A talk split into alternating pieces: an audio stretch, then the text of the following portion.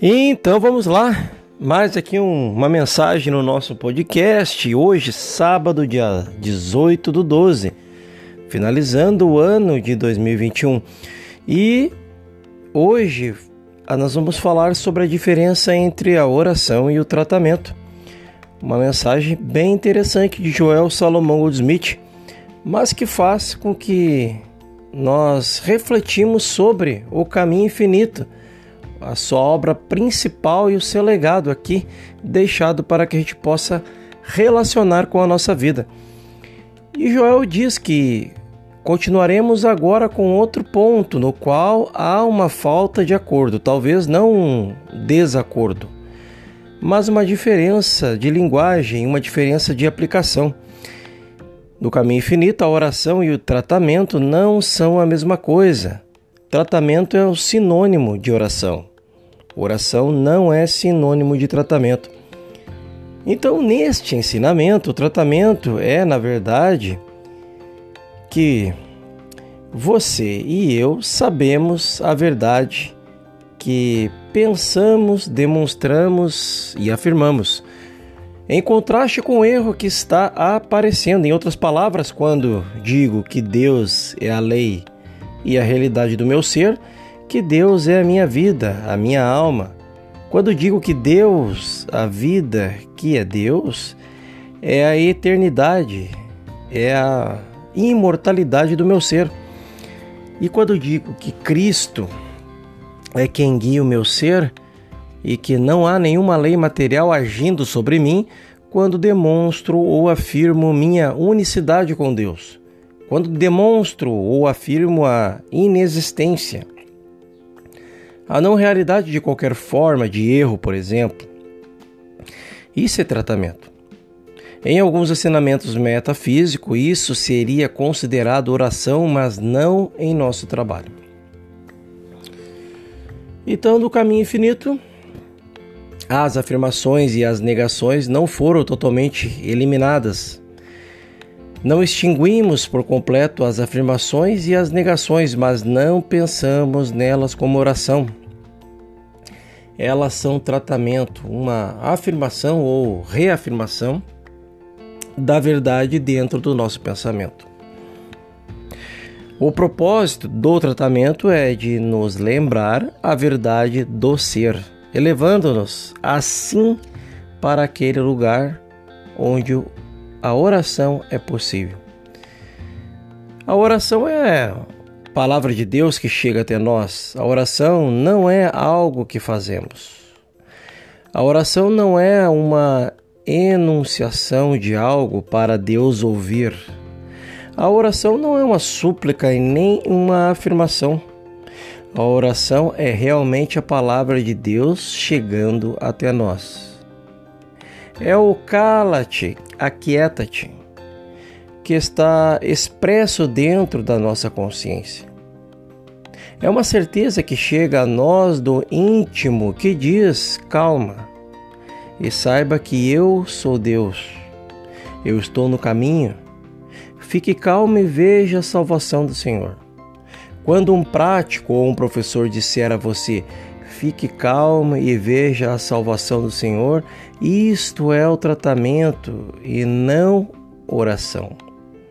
Estou fazendo com que você se lembre de alguma verdade, com o propósito de causar uma certa calma em seu pensamento, uma certa quietude e uma habilidade em ser receptivo, a fim de que você possa ouvir dentro de você uma voz dizendo: Este é o caminho, caminhai nele.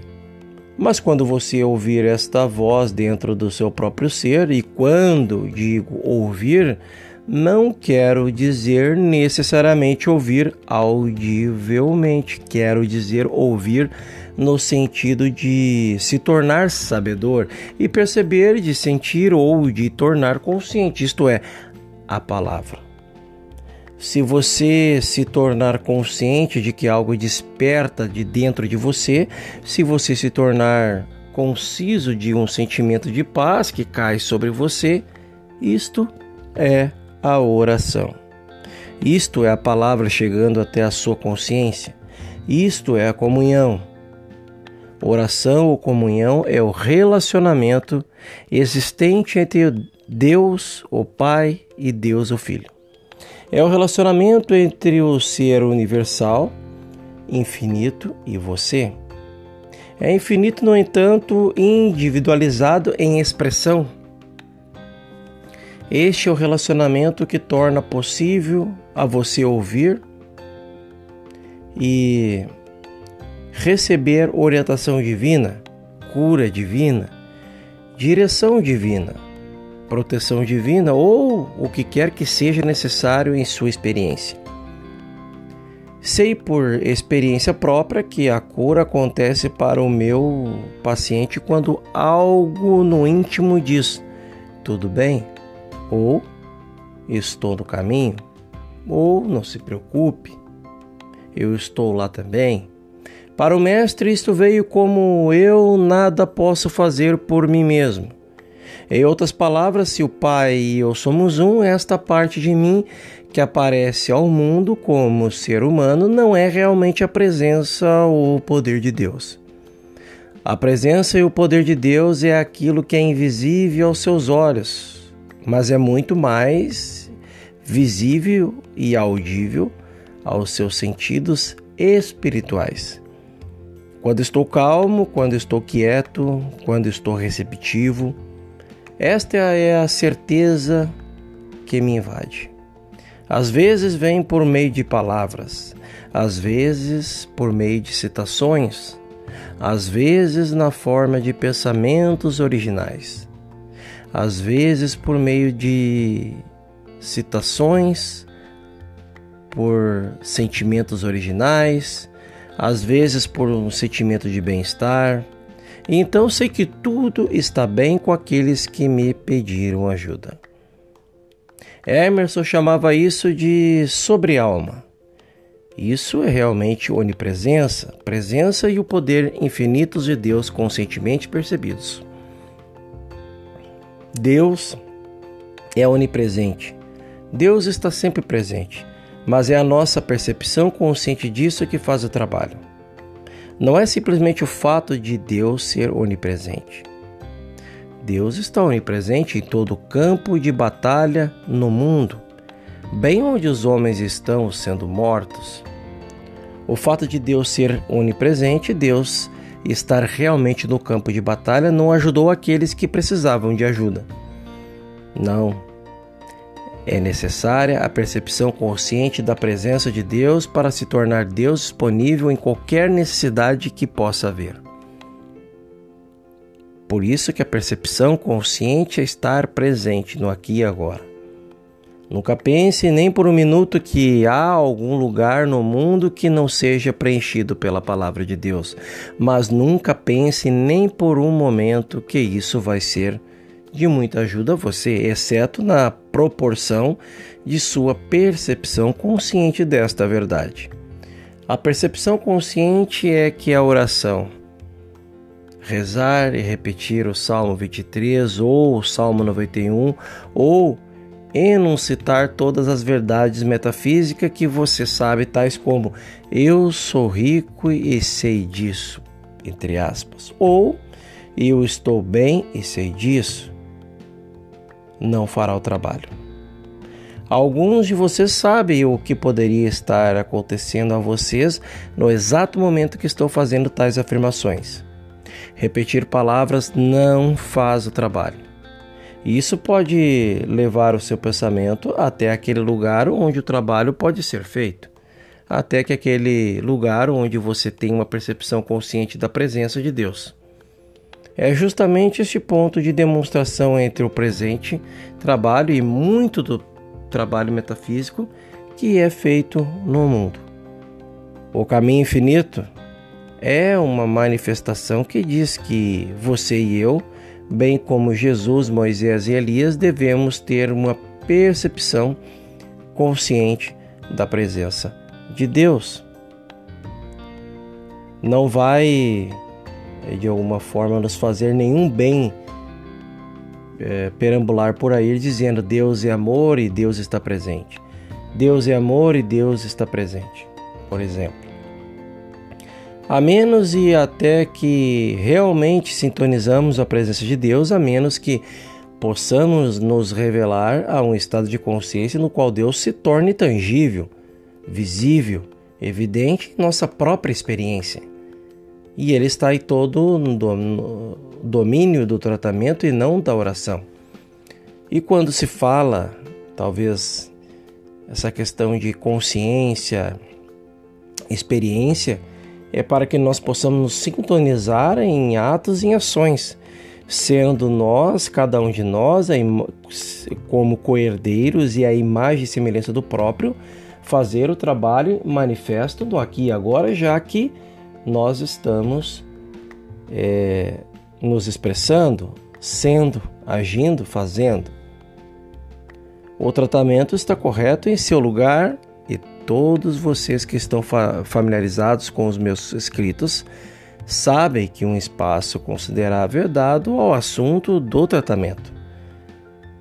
Eu sou muito meticuloso ao ensinar o tratamento porque acredito que certos estágios de nossa experiência não é, não é só necessário tratar, mas o tratamento forma a verdadeira base do nosso entendimento da verdade. Pelo menos esta é a letra da verdade sobre o qual podemos construir a estrutura do entendimento espiritual. Saber a letra da verdade correta é uma boa base para a revelação, para a manifestação e o discernimento espiritual da verdade, para a consciência espiritual da verdade. Naturalmente, depois de um tempo, você não terá mais necessidade de tratamento de que tem de afirmar ou de repetir as tabuadas. Quando chegar a oportunidade de você saber que 12 vezes 12 são 144, isso virá ao seu pensamento imediatamente, sem esforço consciente. Não importa o quanto você aprenda sobre tratamento e qualquer trabalho metafísico, não importa qual perfeito você se torne em afirmar a verdade como ela se encontra nos escritos do caminho infinito. Por favor, não confie muito nisso, ou você pode tropeçar e cair. Não é a afirmação da verdade que faz o trabalho, é a percepção interior da verdade. Não é o quanto você pode expressar Deus, afirmar Deus ou suplicar Deus não é quantas afirmações da verdade que você sabe. Ao contrário, é muito melhor que um estudante usar duas ou três afirmações como lembretes da verdade, meditar sobre elas, ponderá-las e então descansar e deixar que Deus faça o trabalho.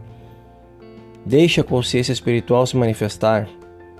Toda esta repetição de afirmativas da verdade é uma auto-hipnose, uma autossugestão. Ninguém em qualquer ocasião tem de usar força ou poder neste trabalho. Nada é mais verdadeiro do que a seguinte afirmação: Não pelo poder nem, nem pela força, mas sim pelo meu espírito, diz o Senhor Todo-Poderoso.